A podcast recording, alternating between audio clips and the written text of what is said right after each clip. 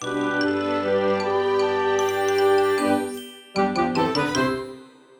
ローツーザーメン皆さんこんにちはドイツ語講師の小町ですさて皆さんこのポッドキャストがですねなんと今回で100回目になりましたありがとうございます。おめでとうございます。もう自分で一人二役やっちゃうぐらいですね。嬉しかったりも、本当に嬉しい気持ちでいっぱいだし、あとはなんかこういろんな気持ちがね、ごちゃごちゃになっているんですけど、自分自身が一番びっくりしていたりもするし、こんなにも起きたのかっていうですね、これもびっくりに入るんですかね。でも、なんかこういろんな驚きの気持ちと、それと嬉しさと、あと本当に皆さんに感謝だなっていう感謝の気持ちと、もうすごくポジティブな感情が入り混じっていて、いつもよりテンション高いかもしれないんですけど、今日もですね、お付き合いくださるとすごく嬉しいです。アイコンを見て、えって少し思った方がいたかもしれないんですけど、そうです。100回目を記念してですね、この心躍るドイツ語講座のロゴじゃないかな、こうロゴというかアイコンというか、タイトル画像というか、ポッドキャストの看板になる画像っていうのをちょっとこう新しくしてみました。100回記念日ですね。で、新しくしたのは特にこう理由はなかったりするんですけど、今まで作って、作っていたというか使ってきたやつですね。私が作って、今回も私が作って書いているんですけど、あんまりね、めちゃくちゃこう100%気に入ってるかって言ったらそういうこともなかったぐらいの感覚だったので、なんかポートキャストここんなにあると思ってなかったので、こうすごく適当に作ったわけじゃないけど、でも何て言うんですかね、そこまでの思い入れなく作った画像っていうのが一つ目だったんですね。あれはあれですごく気に入ってはいるんですけどね。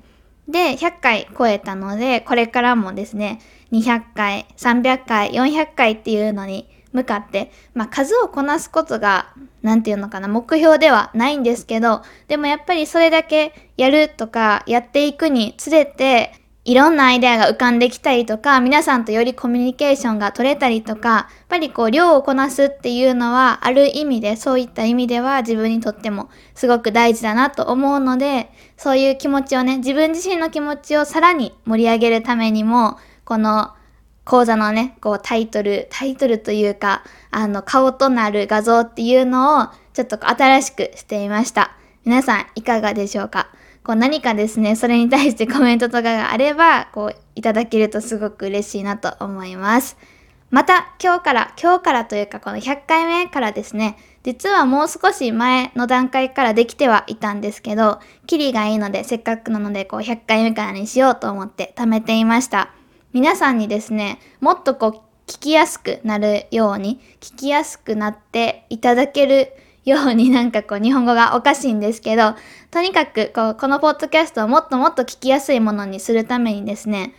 このポッドキャストの初めのイントロですよね。トゥートゥートゥトゥトゥトゥトゥトゥトゥトゥトゥっていうやつ。これ私が作っているわけでもネットで拾ってきたわけでもなくて、きちんとですね、私の友達でそういったこう作曲とかをやっている方がいて、その方にですね、こう頼んで作っていただいているんですけど、その方に今回もですね、もっと聞きやすくなるようにっていうところで、こうセグメントごとに、初めにこうタイトルコールというか、なんて言うんですかね、こういうのよくわからないんですけど、その間に入れる用の BGM サウンドみたいなのを作ってもらいました。今からですね、それも流そうと思うので、よかったら、ドイツ語になっているので、こう皆さんの勉強にもなると思います。ドイツ語音声に関しては、こうこのポッドキャストでもたびたび登場していて、フォルモントのね、先生としてもレッスンをしてくれているリケっていう私の友達でもあるんですけど、ドイツ人の友達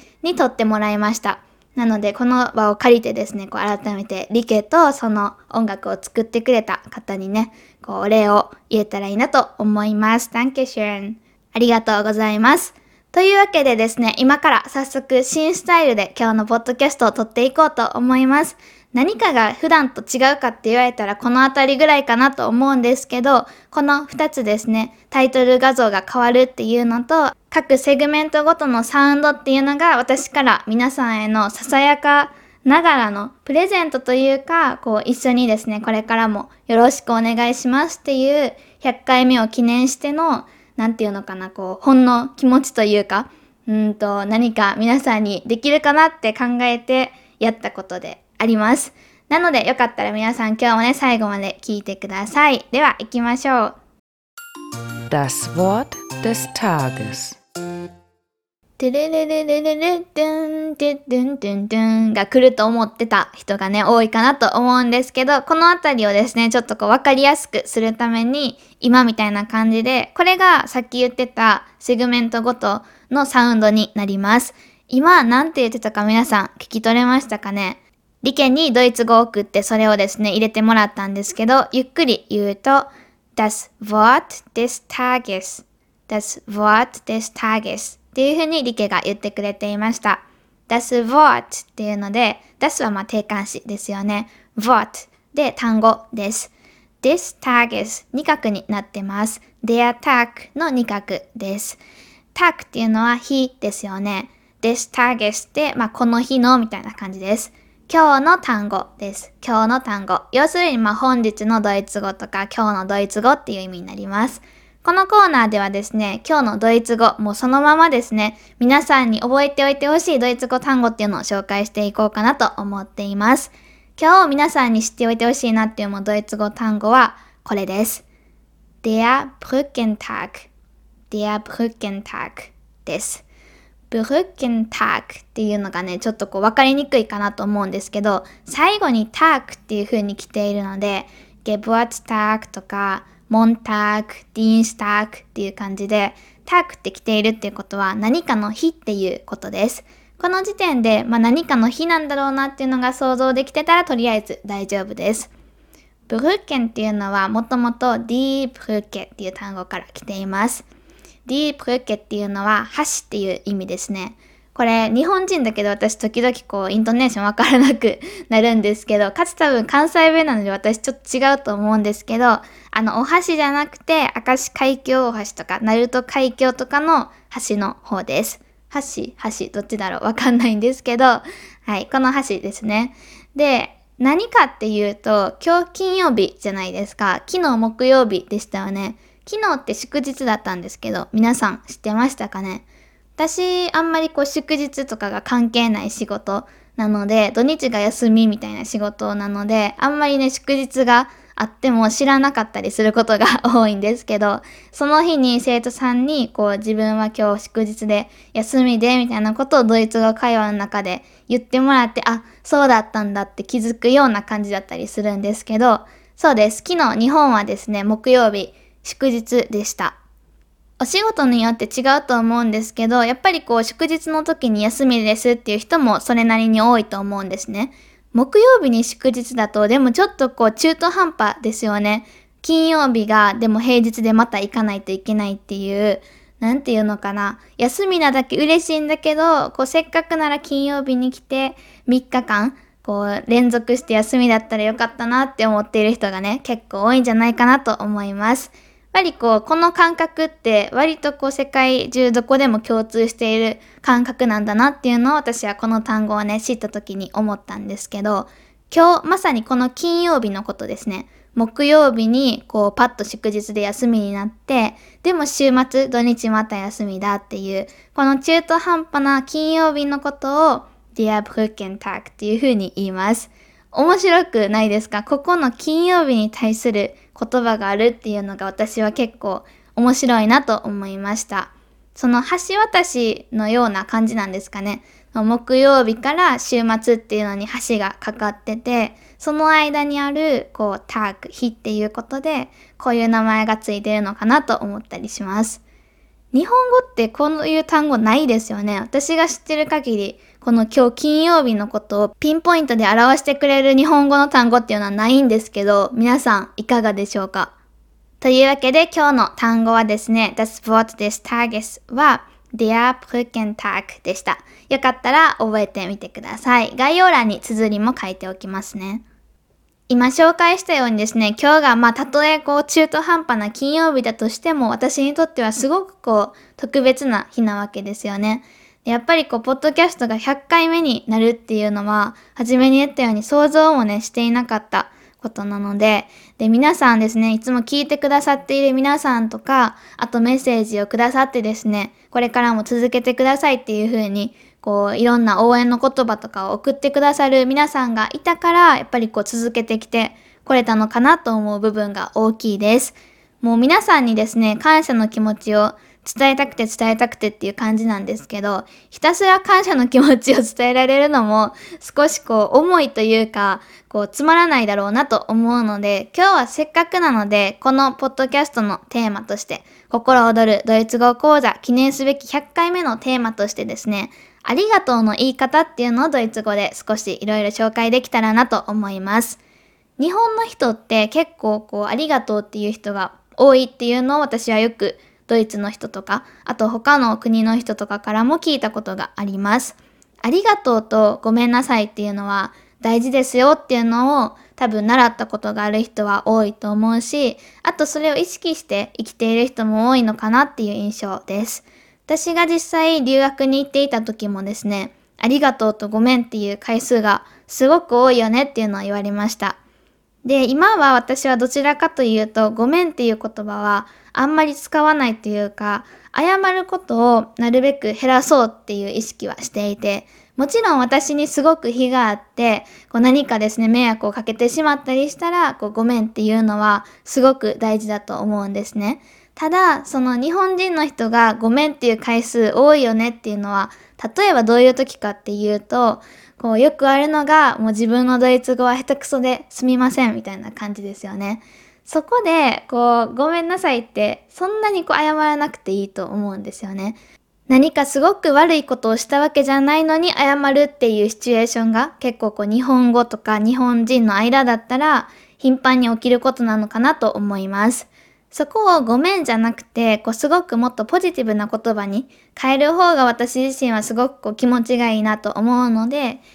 なので最近はですね、どちらかというと自分にそういうふうにこう非があるわけではなかったり何か悪いことをしたわけではないときは、ごめんねっていうふうに言うことも時々は大事だと思うんですけど、でもそれを言われた側ってどうしようって結局なってしまうことが多いので、こうありがとうっていうポジティブな方向に変えるように意識はしていたりします。例えば、なんだろう、そういうふうに自分のドイツ語はまだまだでごめんねって言われても、言われる相手ってすごく困ると思うんですね。私も先生やってて、生徒の人にそういうふうに言われたら、正直困っていました、昔は。うん、でもできてるしなって思うし、でもそれを私がいくら言ってもやっぱりこう謝ったりする人っているし、で、だからこう自分にできることってなんだろうっていう風に考えさせられるきっかけには逆になったんですけど、ちょっとこう困ってしまうんですよね。そこを例えば先生に対してだったらいつも教えてくれてありがとうございますとかにするだけで、あ、もう全然いいよっていうか、全然いいよっていうか、こう、これからも一緒に頑張りましょうねっていう、こちら側もすごくこう、ポジティブな気持ちになれるので、よかったらそういう風にね、こう、友達とかに言っている方とかがいたら、ちょっとこう、ありがとうの気持ちをね、このポッドキャストで紹介する、このダンケの、ダンケ以外の言い方ですよね、とかを使いながらちょっとこう、感情表現をしてみると言われている人もね、すごくこうスッと心の中に入ってくるんじゃないかなと思います。ありがとうっていう感謝の気持ちを伝えるっていうことは、これは別にこう多すぎるに越したこと、越したことはないというか、こう、たくさん言ったからと言って、こう、特別嫌な気持ちになる人っていうのは、状況とかにもよると思うんですけど、あんまりいないのかなって思っています。だからこそ、ドイツ語でありがとうっていう時も、ダンケだけじゃなくて他の言い方っていうのを知っておくとね、いろんなバリエーションがあって、いろんな時に使うことができるので、ありがとうって普段よく言うなとか、あとドイツ語でいろんな人にこうありがとうっていう風に感謝の気持ちを伝えたいなと思っている人はよかったらですね、今日も最後まで聞いてみてください。Das heutige Thema はい。今回のサウンドどうやって言っているか分かった人いるでしょうか？ゆっくり言うと、Das heutige Thema Das heutige Thema 今日のテーマっていうタイトルになっています。さて、今日はですね、ダンケ以外のありがとうの表現方法っていうのを、私からね、皆さんにも改めて感謝の気持ちを伝えるためにもやっていこうかなと思うんですけど、さっきから言っているように、このポッドキャストを聞いてくれている方なら知っているであろう単語っていうのはそうですよね。ダンケになります。ダンケっていうのはもうありがとうですね。日本語そのままです。ダンケイコールありがとうにあたります。これをさらにもう一段階ちょっとこう丁寧にした形っていうのが、これもおそらくですね、ほとんどの人が知っているし、多分ドイツ語をね、始める人なら一番初めぐらいに習うであろう表現なんですけど、Danke schön, Danke schön っていう schön この言葉自体はですね、その Das ist schön とか、えっ、と、なんだろう、他にもいろんなところ、Das Wetter ist schön とか、いろんなところで使う schön なんですけど、オウムラウトになってます。ショーンとシューン違うので気をつけてください。もともとはこう美しいっていう意味ですね。もともとはというか美しいっていう意味で基本的には使うことが多いです。ダンケシューンっていうので、ダンケがありがとうなのに対して、ダンケシュンだと日本語で言うとありがとうございますみたいな感じで、一段階すごく丁寧な言い方になります。日本語ってでも、その友達に対してあえてもう一度ありがとうございますっていう風にございますをつけることは少ないのかなと思うんですけど、ドイツ語はその目上の人に対しても友達に対しても誰に対してもこのダンケとかダンケシュンっていうのを使い分けることがその不自然ではないです。日本語みたいに友達だからありがとうございますじゃなくてありがとうにしようとかそういうことではなくてこうその何て言うのかな感謝の程度の違いというかただ単なこう表現の違いっていう認識になっているので、別にこう友達に対して改めてダンケシュンって言っても変じゃないです。で、別に上の人に対してダンケだけ言うシチュエーションだってあったりします。ダンケシュンっていう表現をなかなか使わない方が結構いたりするんですけど、その理由の大きな一つが、さっき少しこう言ったように、オーウムラウツの発音があって、うまくできないからっていう人がね、時々いらっしゃるんですね。で、すごく気持ちはわかるし、私もですね、実際ドイツ留学行ってた初めの方はそうでした。ただ別にこのシューンっていう発音をこう正しくできないからと言って、ダンケシュンって言われた時に、じゃあ通じないのかって言ったらそういうことはないので、ダンケと来てて、その後にこう S ツハぐらいで始まってるなってなったらもう、大体このダンケシュンしかないので、あの、この辺はですね、発音ができないからとかはあんまり気にせずに言ってもらっていいかなと思います。ダンケシュンの他に同じようにありがとうございますっていう風に少しこう、程度が改まったというか、もう一段階、ダンケよりこう、もう少しこう程度が上がった言い方っていうのを紹介します。それがですね、こっちの方が発音的にはこう優しいかなと思うんですけど、ダンケジア、ダンケジアです。ダンケジアもね、よく使います。どんな場面で使うかっていうのが言いにくいんですけど、この今から紹介するものですよね。ダンケも、ダンケシュン、ダンケジア、あとこれから紹介するフィーレンダンクとかも、この辺はもう割とこうフィーリングで、その状況に適した時にこう使っていく感じかなと思います。その状況、状況に応じて使い分けていく印象が強いので、こう特にここで使わないといけないと変とかそういうことはないです。本当にこうかしこまった表現っていうのが時々あるんですけど、それは今日は紹介しないつもりなので、今日このポッドキャストで紹介するダンケ以外の言い方っていうのは、どのシチュエーションで言ってもらっても、んってなることはまずないと思ってもらって大丈夫です。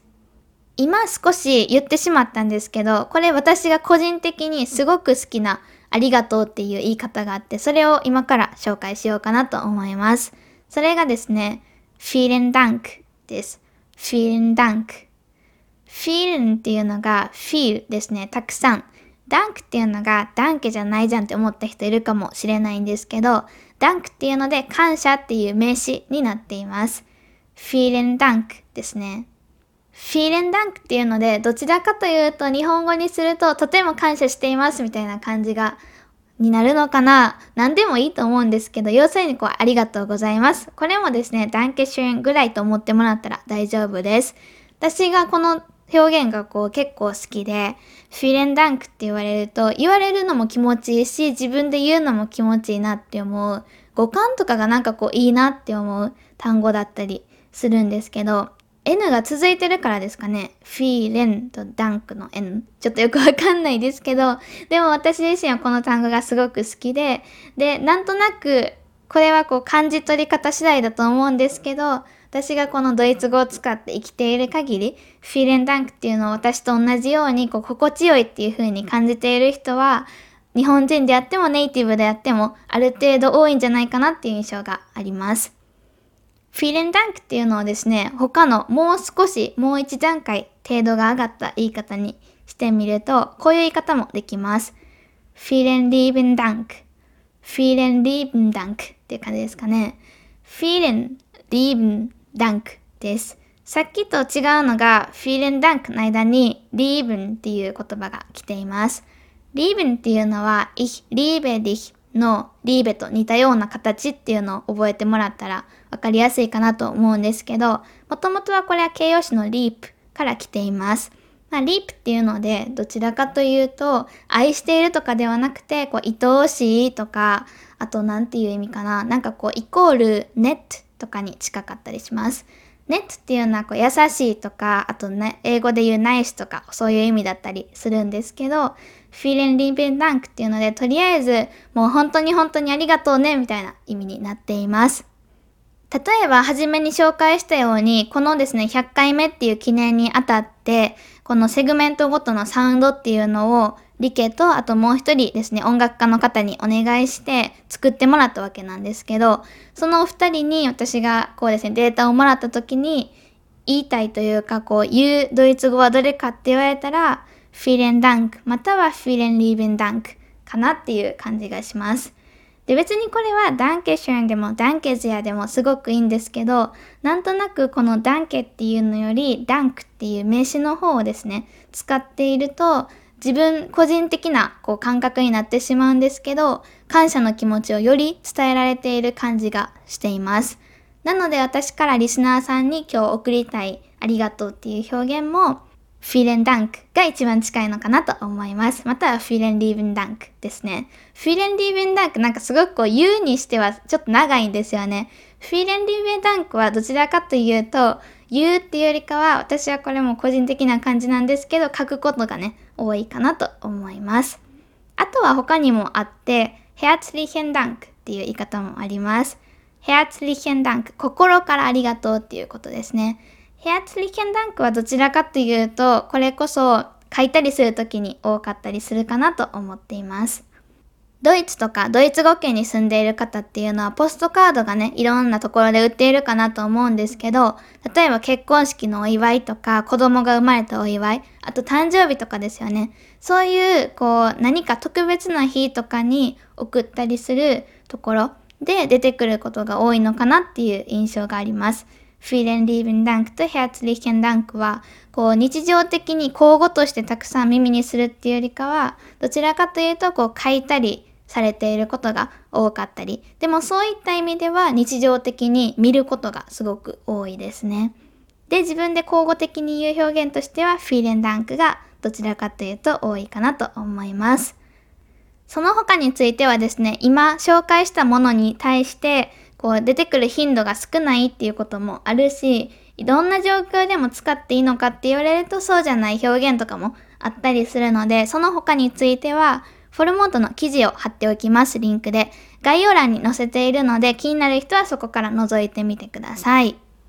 というわけで、今日はですね、この辺りで終わろうと思います。私から皆さんには最後、一つ、さっきの言葉ですね。で、締めくくろうと思うので、これからもですね、こう、頑張っていくっていうよりかは、あんまり頑張っているっていう感覚はないんですけど、これからもこう、楽しみながらね、皆さんの意見を取り入れたりとか、質問に答えたりとか、こういろいろですね、こちらから何かを投げかけたりとかしながら楽しく続けていけたら自分のこう本望かなと思っているので、よかったらこれからもお付き合いいただけると嬉しいです。これからもどうぞよろしくお願いします。では皆さん、とりあえずですね、今日はこれで終わろうと思います。また次回月曜日お会いしましょう。